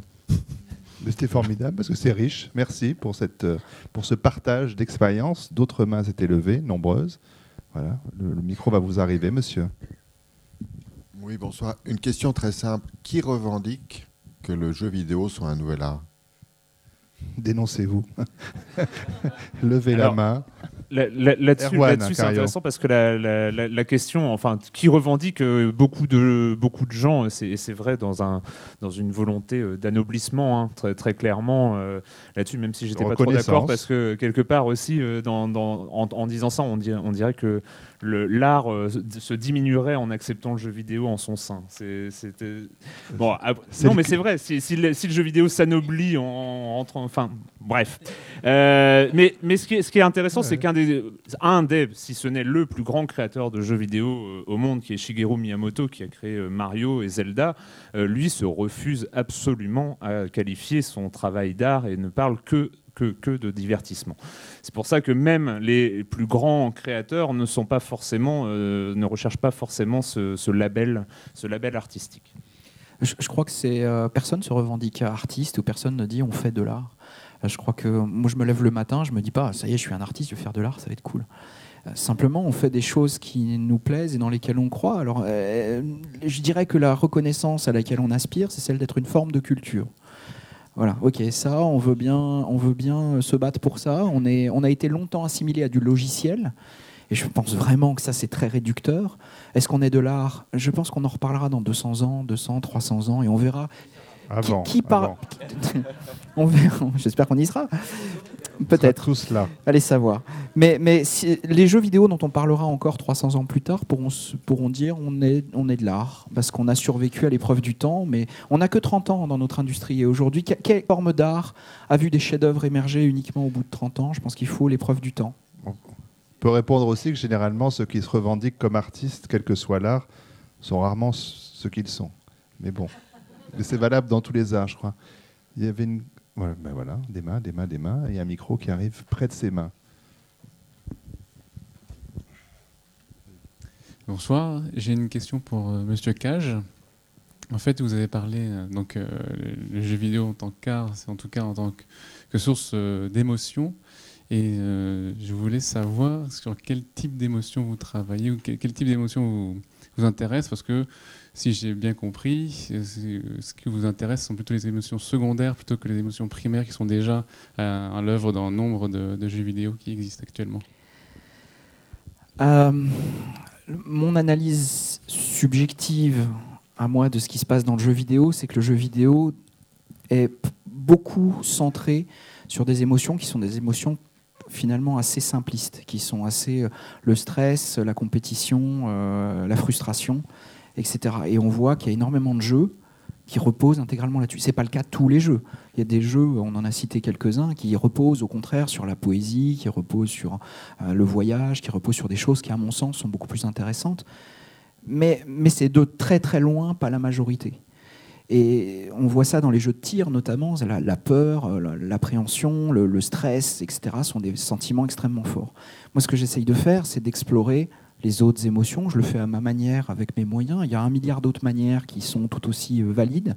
On a cité Rez, on a cité ce que fait Ueda-san, qui sont pas du tout des voies que moi j'emploie, mais qui sont tout, évidemment tout aussi, tout aussi valides. Moi, j'essaye d'utiliser la narration pour essayer de trouver des formes d'émotions qu'on trouve de manière tout à fait banale au cinéma ou dans la littérature ou au théâtre, euh, et qui sont des, des émotions que moi j'appelle des émotions sociales, c'est-à-dire ressentir de l'empathie pour un personnage dans un jeu, ressentir de la tristesse, ressentir, euh, se sentir mal à l'aise. Euh, ce- vraiment, c'est des choses qu'on a essayé de creuser, qu'on a essayé de créer. Je ne sais pas si on y est arrivé, mais en tout cas, c'est le- le- la démarche euh, qu'on essaye, euh, qu'on essaye d'avoir. Juste pour dire que c'est une question pour Guillaume Blanchot, c'est le moment parce que je dois le libérer après. Donc euh, si vous avez une question spécifiquement pour lui, Moi, j'ai le micro. Pardon, j'aimerais- j'avais pas J'aimerais vu. j'aimerais, réagir exact- euh, sur ce qui vient d'être dit. euh, Il y, a, il y a un gros manque euh, dans, dans ce débat qui. On a, on, a pas, parlé un petit peu de compétition à l'instant et j'ai le micro, j'en profite. Mais, euh, mais c'est vrai qu'il y a une énorme partie du, monde du jeu vidéo qui est basée sur la compétition. Le contenu c'est pas- n'est pas uniquement narratif, il est aussi euh, généré par les autres joueurs. Euh, et, les plus grands jeux aujourd'hui qui mettent les joueurs ensemble autour, autour, en effet, parfois de contenu narratif, mais des fois uniquement de, de gameplay pur. Euh, on parle de, de- de- de compétition euh, avec des Team Fortress, des Counter-Strike ou même des, gros MMO World of Warcraft qui ne sont pas des, choses euh, mineures. Le contenu est vraiment apporté par les autres joueurs. Et, ma, question, c'est vraiment quelle, quelle est la, dimension autour de ce. que- quelle est la part des- autres joueurs dans, la création du, jeu vidéo comme un art? Il y, a- il y a- plusieurs, euh, plusieurs questions dans votre question, parce qu'il y a aussi du contenu qui est créé, qui est fabriqué par les utilisateurs. On pense à Little Big Planet, par exemple, mais il y a d'autres exemples comme ça où vraiment l'utilisateur crée du contenu qui va ensuite aller partager. Donc d'une certaine manière, il devient auteur de ce contenu-là, au même titre que les autres. Et puis il y a des jeux sur lesquels plusieurs joueurs jouent ensemble, et c'est l'interaction sociale finalement qui émerge plus avec une forme de narration parce que quand il y a une compétition il y en a qui gagnent j'ai cru que j'y allais ben non finalement tu m'as tué au dernier moment. Ça y est on a raconté une histoire. On, a finalement de la narration qui a été émergente et qui est née de la confrontation de plusieurs joueurs. Moi je trouve toutes ces formes là tout aussi respectables. Je suis pas du tout là à défendre il faut absolument que ce soit de la narration parce qu'il faut qu'on soit de l'art aussi ou ça c'est pas du tout mon propos.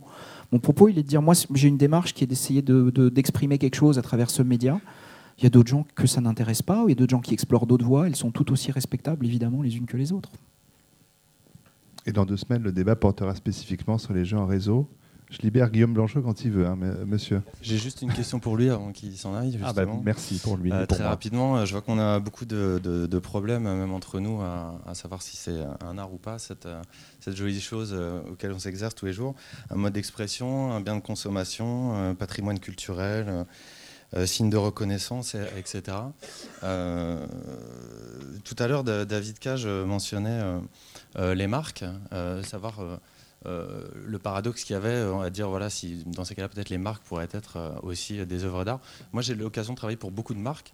Il faut savoir qu'elles sont très demandeuses de ce genre d'aspect. C'est-à-dire qu'elles nous demandent justement de l'émotion, de créer de l'émotion vis-à-vis d'une marque. euh, de, voilà. Euh, c'est ce lien, en tout cas, assez vicieux, euh, existe aussi, Et elles utilisent de plus en plus la narration pour ce faire. notamment. notamment le design graphique aussi participe pour beaucoup et, et même des notions d'interactivité déviées. Enfin, bon, on pourrait parler des heures.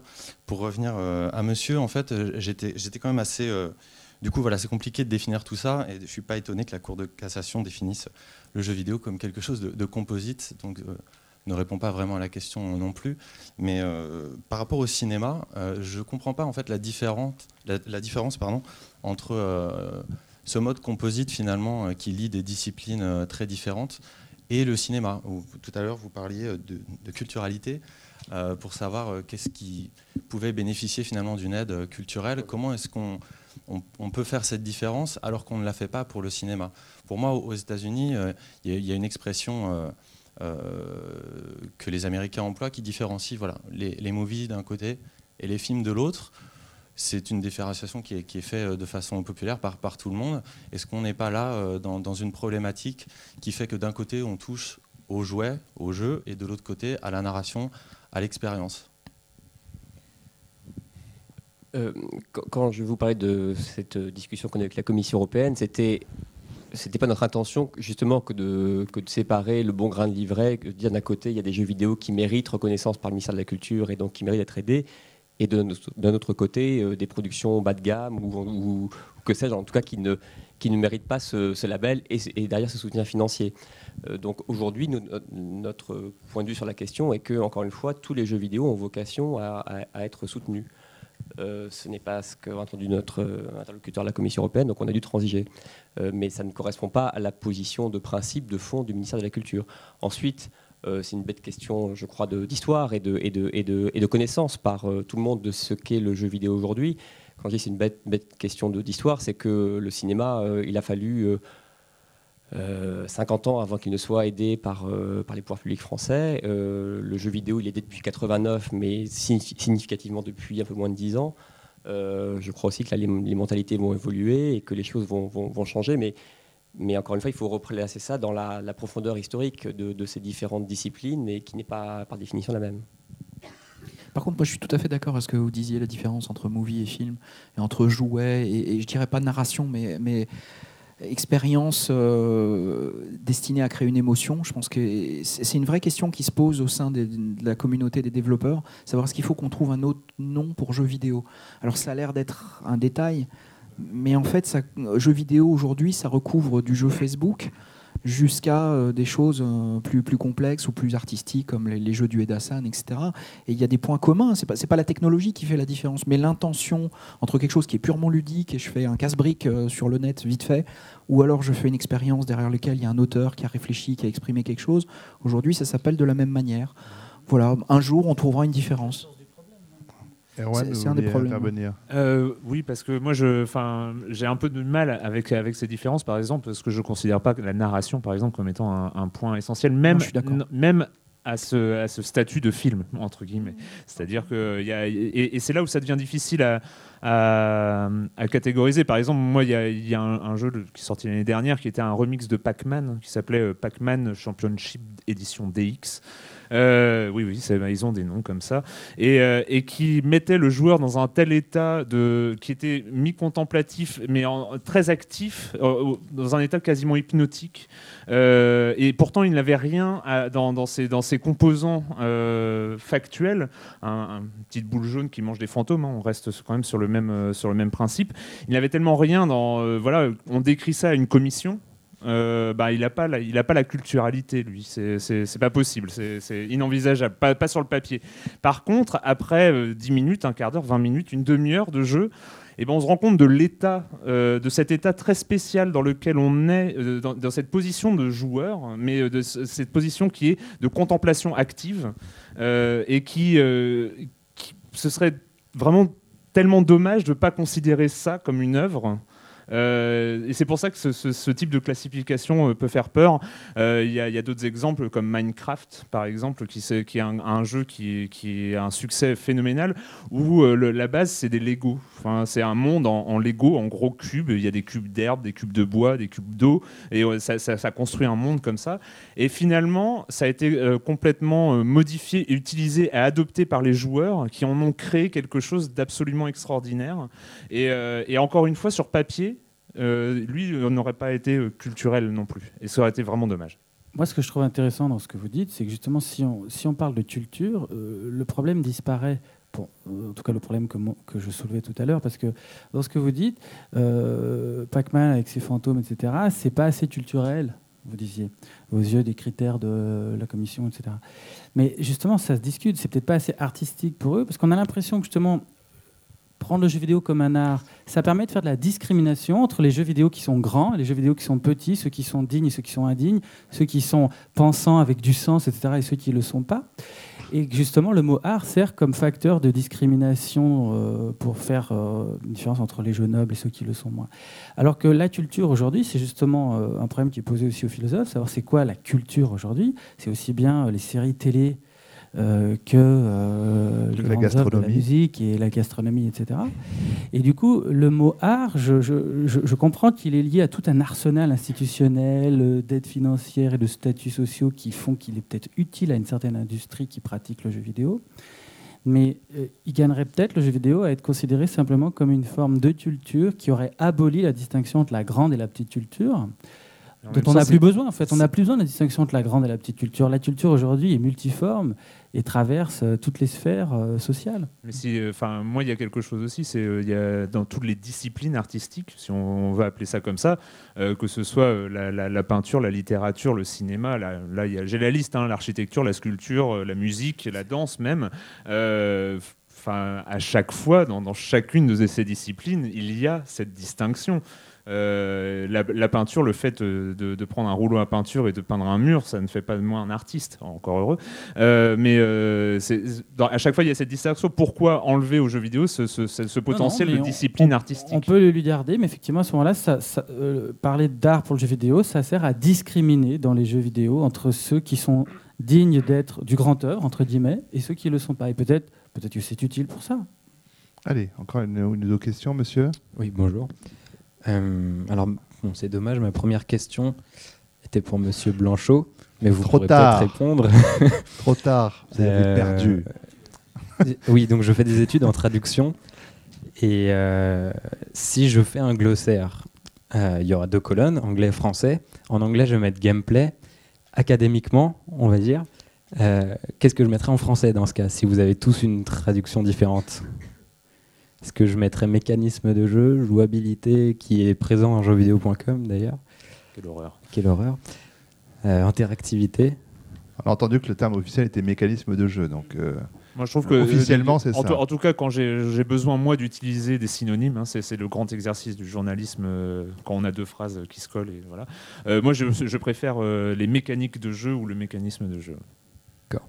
Et euh, est-ce que game design et gameplay sont synonymes ou il y a énormément de différences pas du tout. Allez, le game design, euh, c'est l'art de faire du gameplay. C'est l'art de construire du gameplay, je- si je me trompe pas. Oui, oui, oui. Enfin, une parole féminine. Je désespérais que même dans le public, une femme prit la parole. Ah ben voilà, je suis Bravo, là. merci à vous.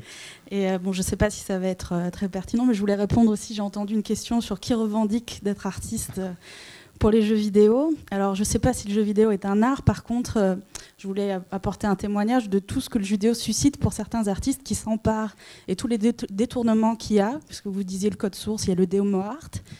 Euh, on parlait de cinéma, il y a quand même quelque chose de très intéressant, c'est les machinima. Et d'ailleurs, le machinima, maintenant, bon, alors c'est pour ceux qui connaissent pas, c'est en fait, au lieu de jouer à un jeu vidéo, certaines personnes s'amusent à créer un scénario et utilisent les personnages pour en faire des films. Alors, il y a soit dans des jeux vidéo, soit dans des mondes virtuels, tel Second Life. Et d'ailleurs, maintenant, on se demande même si, comme ils, ils essaient de rajouter euh, de l'interactivité, jusqu'à quelle sera la limite après avec un jeu vidéo, un film ou autre. Et maintenant, avec l'émergence aussi de plateformes comme Unity, qui permet à des artistes ou à n'importe qui de s'approprier, de, faire son propre jeu. Et il y a beaucoup d'artistes qui empruntent tous les mécanismes des jeux vidéo et qui, grâce à Unity ou peut-être même des, technologies comme Arduino, arrivent euh, à créer leur propre, et c'est pas forcément des jeux vidéo, mais à créer des, des, des- des- des œuvres ou autres qui empruntent tous les mécanismes. Donc voilà, je voulais savoir un peu votre euh, réaction par rapport à ça. Et ça, c'est de l'art. Enfin, ça s'expose euh, dans l'art contemporain. euh, Bah, bah, Il y a une Donc voilà. utilisation, en tout cas, pour fréquenter quelques écoles d'art. Le nombre d'installations interactives économiques qui se servent de la Kinect depuis l'an dernier, c'est absolument phénoménal, c'est une vraie réalité. Mais c'est euh, là- ça, ça soulève une, bonne question, je trouve. C'est euh, que finalement, le problème du, du jeu vidéo euh, en tant qu'art, euh, c'est le jeu. C'est euh, c'est mal, c'est- presque sale de jouer, c'est presque sale de s'amuser. Et, euh, et comme si le jeu, le fait justement de s'amuser, de jouer, euh, pouvait enlever, enlever toute prétention euh, artistique. Et c'est vrai que euh, on a, on a l'impression que voilà, les, les arts numériques existent, sont, sont validés en tant qu'art, parce que et, et certains se servent, servent de l'interactivité, mais Oh mon Dieu, il ne faudrait pas que ce soit amusant. Et, euh, et- non mais je, caricature- Heureusement que ça change. Non mais, je, vrai qu'en je- tout cas, je c'est caricature un petit peu, mais, mais c'est l'argument habituel. le- le- c'est du jeu, c'est pas de l'art. Oui, mais c'est ça c'est terrible parce autant, que hein. justement, Freud disait que l'ancêtre de l'activité artistique dans la vie psychique, c'est le jeu de l'enfant. Et justement, il y a une immense dimension ludique euh, dans l'art quand il ne se rigidifie pas. Quand Duchamp fait LHO au cul sur la Joconde, il est dans le jeu créatif total. Et peut-être que là, euh, justement, j'apporte de l'eau à votre moulin, justement, dans le parallèle à faire entre le jeu et l'art. Mais sur ce point, j'assume, parce qu'effectivement, je pense que dans la pratique créative en général, s'il n'y a pas de jeu, euh, ou de jeu de mots, enfin, le jeu est- on n'a pas assez parlé du fait que le jeu vidéo, c'est un jeu, avant qu'il soit vidéo, c'est que ça convoque chez l'homme sa, tendance naturelle à avoir une attitude ludique envers, la vie, envers les choses. Et pour ça, il il est, le jeu vidéo, là, pour le coup, est un, est un support de stimulation de l'attitude ludique très, très puissant. Et à ce titre, à mon avis, euh, très positif. Alors, quel micro? Quelqu'un là, je crois. Oui, bonsoir. Donc, je, suis, euh, je suis architecte et enseignant à l'école de Versailles, ici. Euh, et euh, gros joueur. Là, voilà. Et ma question, en fait, euh, donc je suis arrivé à l'architecture par le level design, en fait. Et donc, du coup, je, quand je joue à un jeu vidéo, je ne peux pas m'empêcher de, comparer ça avec un bâtiment. Et c'est une très grosse frustration, puisque si on veut être un- Je pense que pour moi, le jeu vidéo est un assemblage d'art, même euh, l'assemblage le plus puissant qu'on puisse imaginer, puisque euh, ça fait appel à tous les sens pratiquement. Et ma question, c'est pourquoi l'architecture, euh, elle reste au niveau du décor, presque théâtral, ou en tout cas, elle sert plus comme les limites d'un gameplay plutôt que comme euh, un outil euh, de gameplay. Et c'est pour ça que je me sens très proche de Stéphane Vial dans son approche du design du jeu vidéo. C'est-à-dire que nous, les architectes, on fait des produits qui proposent des usages, des expériences, et ils se définissent que comme ça, et la narration, elle arrive ou non. Il y a des gens s'embrassent sous un Porsche ou jamais. Donc le Porsche est là, c'est possible. Et dans le jeu vidéo, on fait un bâtiment en architecture, il se passe des choses ou non. Et la plupart du temps, on fait une ville, on ferme les portes, et les gens essaient d'ouvrir les portes, ils n'y arrivent pas, ils n'y arrivent pas, ils n'y arrivent pas, et au bout d'un moment, la porte s'ouvre et le jeu apparaît. Est-ce qu'on pourrait pas trouver un jeu où toutes les portes s'ouvrent, mais où Ah, tout simplement c'est tellement ennuyé de les ouvrir toutes qu'on ouvre que celles qui nous intéressent Et Ah, là, mon c'est pour ça que je vous pose la question à David Cage, parce que c'est son travail. C'est un rêve de designer ce que vous décrivez. Vous avez absolument raison, il y a des contre-exemples quand même.